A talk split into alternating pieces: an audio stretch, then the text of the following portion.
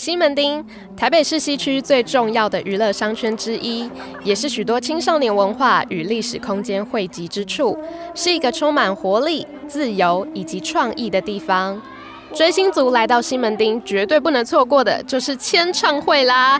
尖叫声！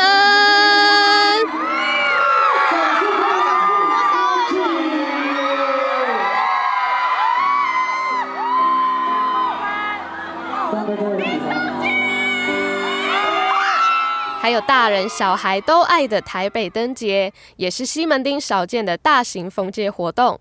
二零一九台北灯节正式开始。台北台北亮晶晶，点亮梦想，点亮心。五月天的阿信曾经说过一句话：“西门町是少年的子宫。”无论是精彩的街头活动，还是时髦的街头艺术，你都可以在此获得满满的养分。我是主持人方婷，这一集我们来回味在西门的历史发展中，那些常常令人难忘的青春娱乐活动与涂鸦文化。One two three go，重新归零，寻找童心，沿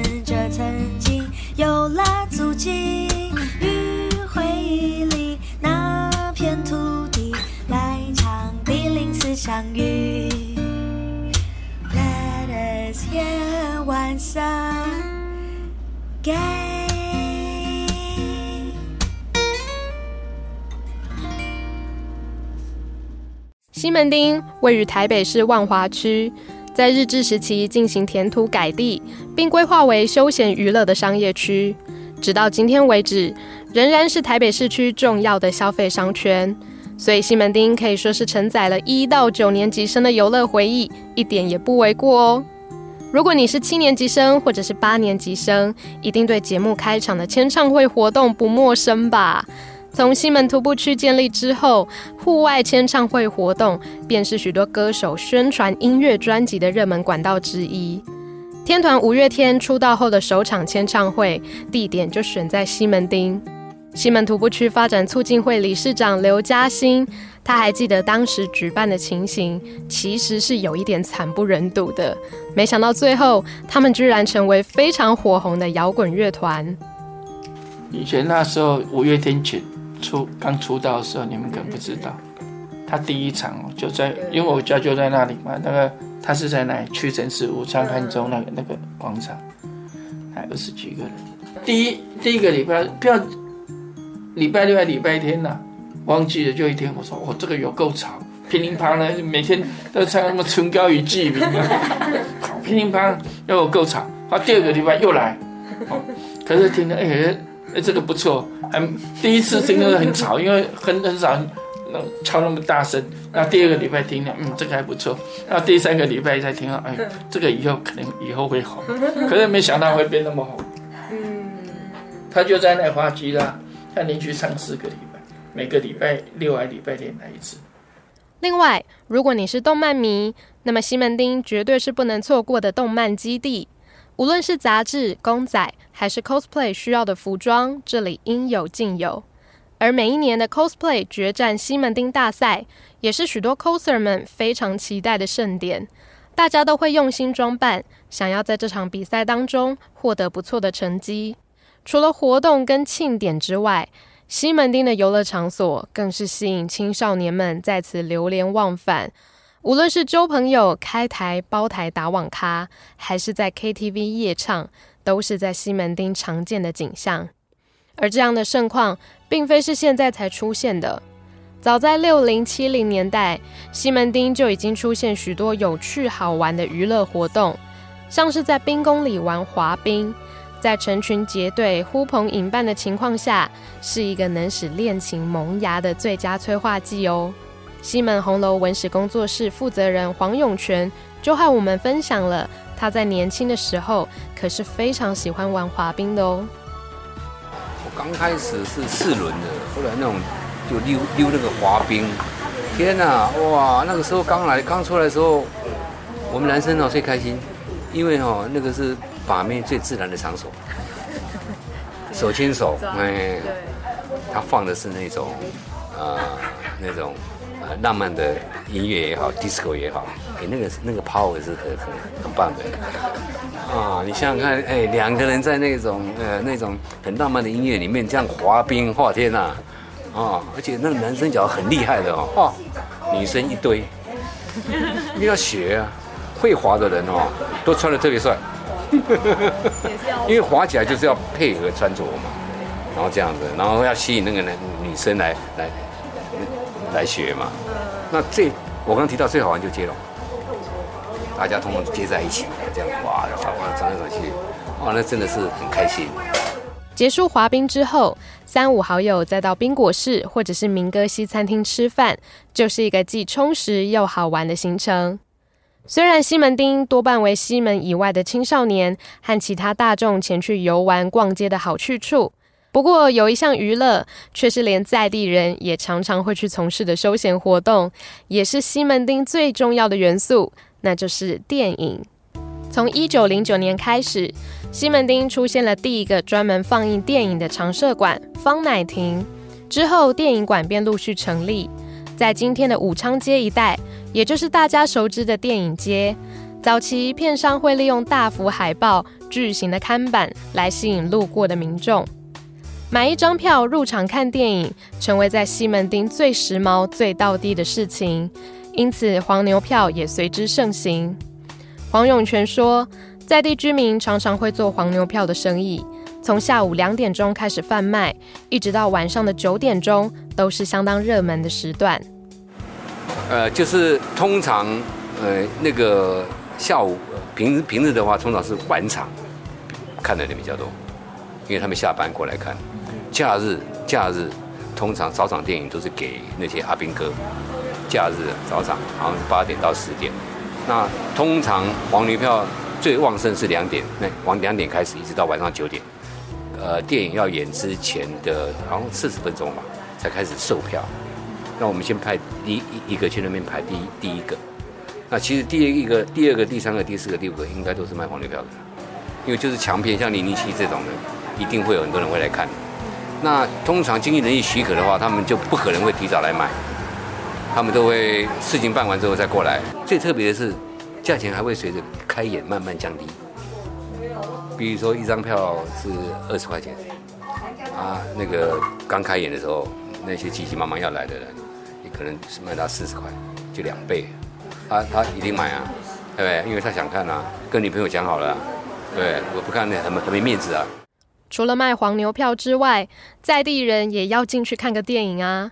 所以黄永泉回忆起小时候进戏院时，他会以各种调皮的小诡计，成功溜进戏院看电影。听起来有点刺激，而且是属于那个时代才有的回忆。我小时候非常喜欢看电影，那我我我是从免免费的电影开始看起的，因为红楼那个时候是电影院是是不清场的。啊我啊我那时候因为个子也不高，小学的时候，那因为戏院很近嘛。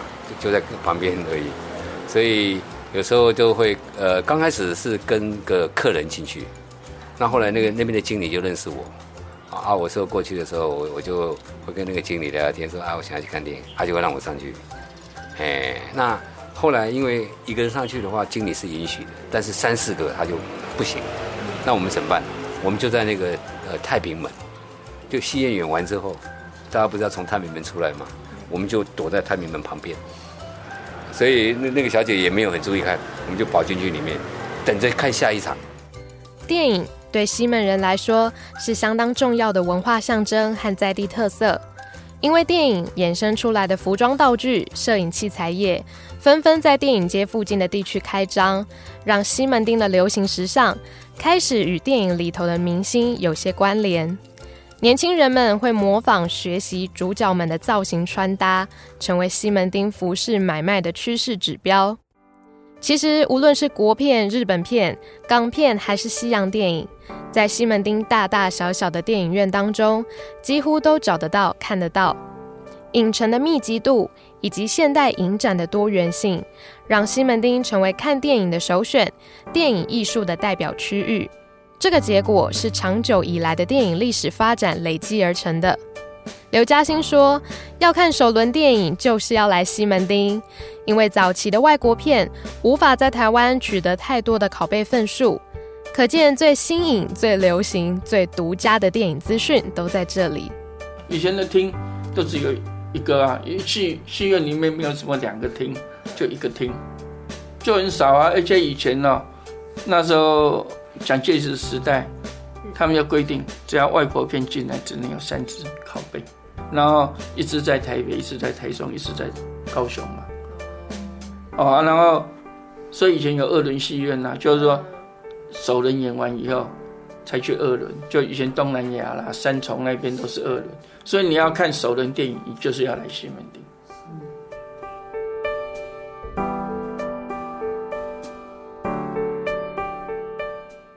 而西门町除了聚集了大量的电影院之外，还有一个地方也能代表电影文化在西门的热门程度与重要的价值所在，那就是位于康定路十九号的电影主题公园。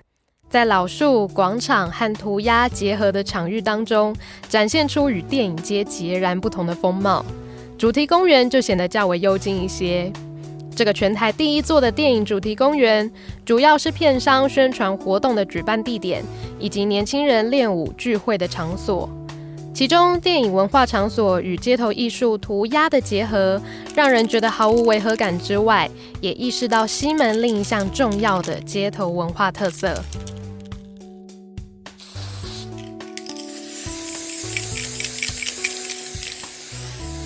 在涂鸦渐渐被大众认可接受之前，其实有许多人认为这项次文化是一种不太雅观，甚至会和不良少年连接在一块的行为。所以这一次和西门在地的艺文组织艺青会创办人进行访谈的时候，我们才更了解涂鸦之于西门环境的影响，以及涂鸦这项街头艺术真正的意义。在电影主题公园内，走进巷子里，你会发现老树的下方有一个秘密小屋，这是艺青会的主要据点。创办人郑子敬 Jimmy 在成立 City Marks 城市记号这个涂鸦艺术组织之后，因为钟爱街头文化，又渴望促进青少年朋友努力发展街头艺术，所以成立了艺青会，全名为台北多元艺术空间青少年发展促进会。其实，身为街头人的 Jimmy，并非是从小在西门长大的在地人，但是透过团体的力量和进驻电影主题公园之后，对于西门市容的变化和附近居民的交流，可以说是影响非常的大。而他们也努力贯彻合法涂鸦当中的非法精神，保持自己创作的初衷，也积极开发新的商业模式。豆，你要不要来找我们做场景设计的时候，我觉得，哎、其实涂鸦可以可以接 case 啊。那为什么我们要一直做非法的涂鸦？我们其实也可以做一些合法涂鸦有收入嘛。其实我觉得合法跟非法是有没有告知的问题。像电影公园有很多的 piece 嘛，就是我们说完整作品。可是你在巷子里面，你会发现有很多签名跟泡泡纸，你也会觉得很有特色。反而那个时候很有特色，因为在国外有很多像这样子的空间，就都被乱画乱签名，但是你会觉得拍照起来很有感觉。所以，我们本身我们在我们的环境里面，我们也会做一些非法涂鸦的那种感觉给大家拍照，但是我们是设定好的。Jimmy 认为，所谓的合法涂鸦与非法涂鸦的差异在于有没有告知对方。如果事先获得对方的同意，那么涂鸦创作者会有比较充足的时间和精力去完成，也有机会获得更多人的认同。当天采访的另一位涂鸦师林轩逸 c l a s a 人称可乐，他就是一位从非法走向合法，从街头走向商业，却又不失初心的例子。c l a s a 除了是一名专业的涂鸦艺术家之外，也从事很多不同媒材的创作，像是雕塑、摄影等等。在电影主题公园附近的涂鸦墙上，有非常多大幅的涂鸦创作。以涂鸦的术语来说，就叫做大作 （piece），是能够比较完整呈现涂鸦作品的形式。而 c l a s a 的大作就常常能够在涂鸦墙上头看见。有一些反映了当下的时事议题，有一些则是涂鸦艺术家们欣赏的歌手乐团或是喜爱的事物，主题非常多元。C o l a s a 说，现在的他比较不会刻意区分涂鸦和街头创作的差别。我觉得，我觉得那个就是以前会比较分所谓涂鸦跟那种街头艺术，他们两个其实是不一样的东西。可是现在现在比较不会不会去分这个，现在比较专心在创作创作上面。我我画的东西，我比较要看要，因为它一直在转变。赋予的东西可能都不一样，可是我尽量不要，我尽量要避免那个政治这一块，其他，对我我我想画什么就就画什么。克拉萨等人的才华，在城市记号与艺青会的名声逐渐响亮之后，也被更多人看见了。在二零一零年的时候，他们替万华区公所制作了一首饶舌版的《万华之歌》，并利用在地的故事，结合书法与涂鸦，让街头艺术能和在地文化结合。哦，那个很特别，我们被找去找去那个万华区公所，然后他就说西门町属于万华的一部分，后来他给我解释北万华西门町、中万华农山寺、南万华青年公园。所以万华区其实拥有最年轻、最传统跟庙宇什么都是。然后听完之后，我就给他听周杰伦跟费玉清。听完之后，我说：“那我们来做一首歌。”我就帮，我们就帮他们做了一首叫《万华之歌》，可是是老舍版的。然后做了之后，后来他区长就听得也蛮开心的。可乐跟一个台湾很有名的书法老师一起做个表演，就是在万华文化万华文化节啊，文化节的时候。书法老师他已经提早，我们用很大的卷轴，然后他用把《万华之歌》用里面有中文跟英文用书法去写，然后可乐后来在上面做创作，然后还有舞龙舞狮，可是舞龙舞狮一般是用那个短绳安，那个拿球那个，我们是用花式篮球跟舞龙舞狮，那是十多年前我们有一起做的东西。不过一直以来，有些人并无法全然理解或者是接受他们的艺术作品，甚至也有人认为。涂鸦就是一种毫无目的的乱画、破坏环境的行为。但是实际走访欣赏涂鸦墙之后，我们看到了一边拍照一边发出惊叹的游客，也有人专程 cosplay 外拍艺术照。居民表示，除了感到欣慰之外，也希望大家能够记得创作者们的心血，让涂鸦能够成为西门町的其中一项文化要素。之前这边做一个鲨鱼。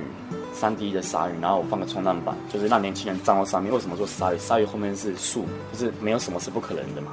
然后让别人站在冲浪板上面，是你站在冲浪上面的时候，让鲨鱼的嘴巴这样子，然后把你咬起来。你可以表现的勇敢，或是你可以很害怕。其实我我我们做那作品，我的概念想法是这样子。那做完之后，文化局也觉得超屌的。那天做完之后，媒体报道之后，对面的居民又抗议了，然后鲨鱼咬他们家，风水不好。文化局就叫我把它封起来，封起来之后，让很多人来拍，想来拍，然后还他们这样子，后来就说啊，算了，因为他觉得看到很多光客来这家拍照，他后来就同意让我们把它打开，让别人拍照。我再来希望，因为你你到台中你会买太阳饼嘛？宜兰你会有鸭嗓啊，然后新竹你可能就米粉或什么。那西门町为什么没有？我觉得西门町的涂鸦应该成为商品，所以其实我我蛮希望在这一年可以慢慢的让涂鸦的人从贴纸变成明信片，这我蛮想要。把西门町的涂鸦成为在地的小商品，跟像手做的事情里面可以有的东西。回到涂鸦创作者本身，Jimmy 希望政府能够补助他们，让更多优秀的艺术家能够愿意加入创作的行列。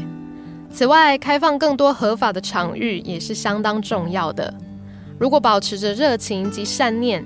在电影主题公园周遭营造出悠闲舒适的艺文空间，这也是艺青会想要达成的目标。以前很多人来西门町到万年百货买买衣服、看个电影，吃个东西就离开。他们现在会来电影公园拍照、练舞等等的，我觉得这是很棒。那我当初拿电影公园主要目的，也希望未来我们的年轻人可以在这里玩得很开心。这也是我当初其实成立协会拿这边的目的，就希望大家。你知道，快到一个年龄之后，你会想到，比如像我年轻的时候，我们去哪里？比如去 NTV。那 NTV，然后我生女儿嘛，女儿长大去 NTV，我们就会很害怕。所以我说，如果有公园可以让他们可以来这里玩耍，比如在那边跳、听音乐什么的，那我们这种当父母的，平常到公园就看到小朋友在那边跳舞，那不是很好吗？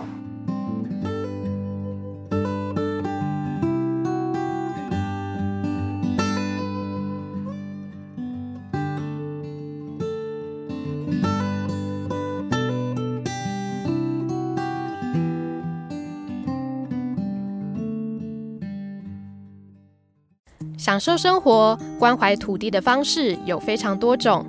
透过用心观察，透过实际的体验，加上听一听在地的故事，都可以感受到这个地方与众不同的魅力。长久以来，西门町的娱乐发展与大环境的流行趋势有着密不可分的关联，就连艺术文化的生成都是如此自然又成熟。所以，希望这一集的内容能够让你对西门町产生不一样的情感喽。我是方婷，感谢你的收听。下一集会和你聊聊西门万华一带的特色建筑以及观光产业的发展。我们下次见喽，拜拜。